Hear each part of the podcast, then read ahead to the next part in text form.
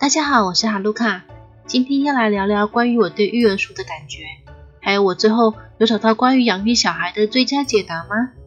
宝宝出生后，除了小孩用品之外，我第一想买的东西就是育儿书，而且会忍不住一直买，一直买，一直买，一直买，买到两门大书柜都塞满了，还堆满整个地板。光是各国的妈妈教育系列，像是犹太妈妈教理财啊，德国妈妈教自律啊，有的没的。我应该每一本的妈妈教什么系列，我都有买了吧？以前读大学，原文书都没翻过几次，Open Book 还找不到答案。育儿书读到啊，哪本在讲什么都滚瓜烂熟了。像我这种没有长辈在身边，为单身育儿的家庭主妇一定不少。除了网络教学之外啊，育儿丛书就像救命的稻草一样，明知道抓了还是会沉下去，还是要去拼那一丝丝的希望啊。当我在第一本书找不到解答的时候，我就很想再买另外一本看看有没有写，偏偏啊，所有的育儿书都有个共通点，就是写的很模棱两可，好像这样可以，那样也可以，甚至还有完全走相反路线的。这本说只要做好配套措施，适度的打小孩是 OK 的哦。另外一本说打小孩绝对 NG，再怎么气都不可以打小孩。这真的是完全考验妈妈的信仰了。相同的是，最后会再补一句。有无法理解的疑问，就去问医生。嗯嗯，是没错啦，但我就是不知道要怎么办才买的啊。好歹也写一下不同类型的小孩要怎么个别处理吧。活泼好动的小阳光跟文静害羞的小可爱一定是不同的啊。书本总是说，父母必须要有正确的育儿观念，再依照小孩的个性去做调整。我就不知道嘛。所以有稍微提到我疑惑的点，我就买；只要有提供疑似解决方案的，我也买。就这样，书柜越塞越满，地板的书越叠越高。女儿大概四五个月大的时候吧，会翻身的时候就变得很难入眠，只要一点点风吹草动就会醒过来，以哭倒万里长城的姿态，认真的用眼泪传达给我，她真的超难睡。我育儿书翻烂了，还问了两三位医生。各种方式都试过了，睡前喂饱一点，环境温度适中，昏暗的环境放个宝宝用的舒眠音乐，两个大人一起陪睡，床头要朝哪边，床位要怎么摆，用泡过芙蓉草的水洗澡，反正各种偏方能试的我都试了，只剩下浮水跟收精我绝对不试，我都被折磨到睡到昏昏体啊，他还是动不动就醒来，不管怎么做都一点用都没有。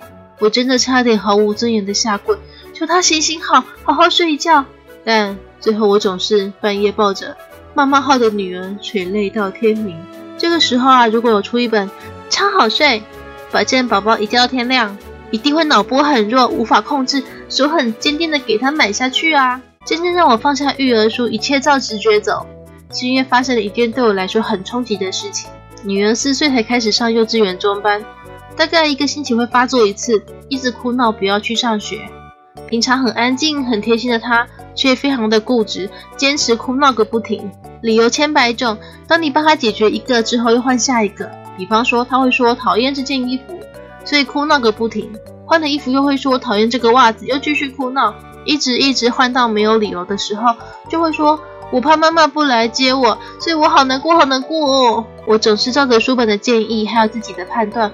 不停的好声好气的安慰女儿，给她安全感，说妈妈等你放学就会去接你哦，哥哥也在学校里哟，各种安抚的说辞。可是女儿啊，就是不停的鬼打墙，还会用别人以为我虐童的哭声，硬是狠狠的欢了两个小时，整个脑袋头昏脑胀，好像塞了一颗炸弹，随时要爆开一样。高分贝的噪音真的会让人生病，真的。同样上幼稚园的儿子就从来没有这种状况过。早上书包收一收，自己穿鞋袜准备上学去。总是我先带儿子去上学后，又回家继续安慰女儿。最后结局总是我大抓狂暴怒，最后甩头离开，让先生去面对女儿，处理女儿。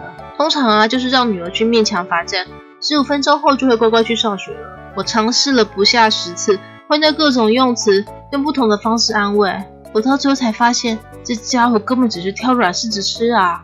就觉得妈妈好欺负，可以撸而已啊。育儿书没有一本要写这件事情的，结果终究只是人性罢了啊！我看什么育儿书，看什么育儿书，我应该去看了解人性，还是人性弱点之类的书才对吧？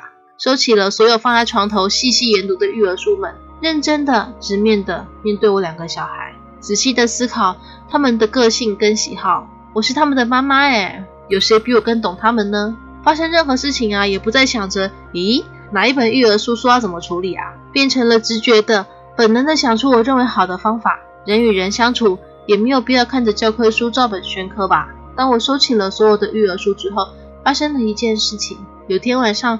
婆婆剥了两颗柚子，跟全家一起分享。当时我正好在厨房洗碗，儿子啊非常喜欢柚子，吃的非常的多。婆婆留了几片说要给我。我先生偷偷趁着儿子不注意的时候拿到厨房给我。他说他很担心儿子贪吃，结果也把我的份给吃掉了。我吃掉我的柚子之后呢，回到客厅，儿子看到我非常的高兴，跑到我面前笑嘻嘻的说：“妈妈妈妈来吃柚子啊！”然后他一转头看到桌上的柚子没有了，他哇的一声大哭了起来。边哭边说：“柚子没有了，那个妈妈的柚子没有了。”我才注意到，这孩子一定很想亲手把柚子拿给我吧？他希望跟我一起分享这好吃的柚子吧？他现在应该是很难过我没有吃到柚子吧？我心中充满了各种想法。之前我大概会想着，小孩子哭怎么办啊？小孩子哭该怎么安抚啊？我是不是转移他注意力就好了？我过去没有真正的设身处地的站在他的立场去思考。不能因为他的年纪小就不管他内心的任何想法了。我摸摸他的头，告诉他说：“妈妈已经吃到柚子喽，非常好吃呢。你觉得柚子很好吃，想跟妈妈分享是吗？”儿子终于停止了哭泣，碎碎念地说着：“对啊，对啊，柚子好好吃，好好吃哦。”我突然发现，原来看过的育儿书还是内化在我脑袋里了，变成了各种知识，成为我生命的一部分。我对小孩依旧感到迷惘。但是我多了一份沉着，不再慌慌张张。养育孩子并没有什么标准答案。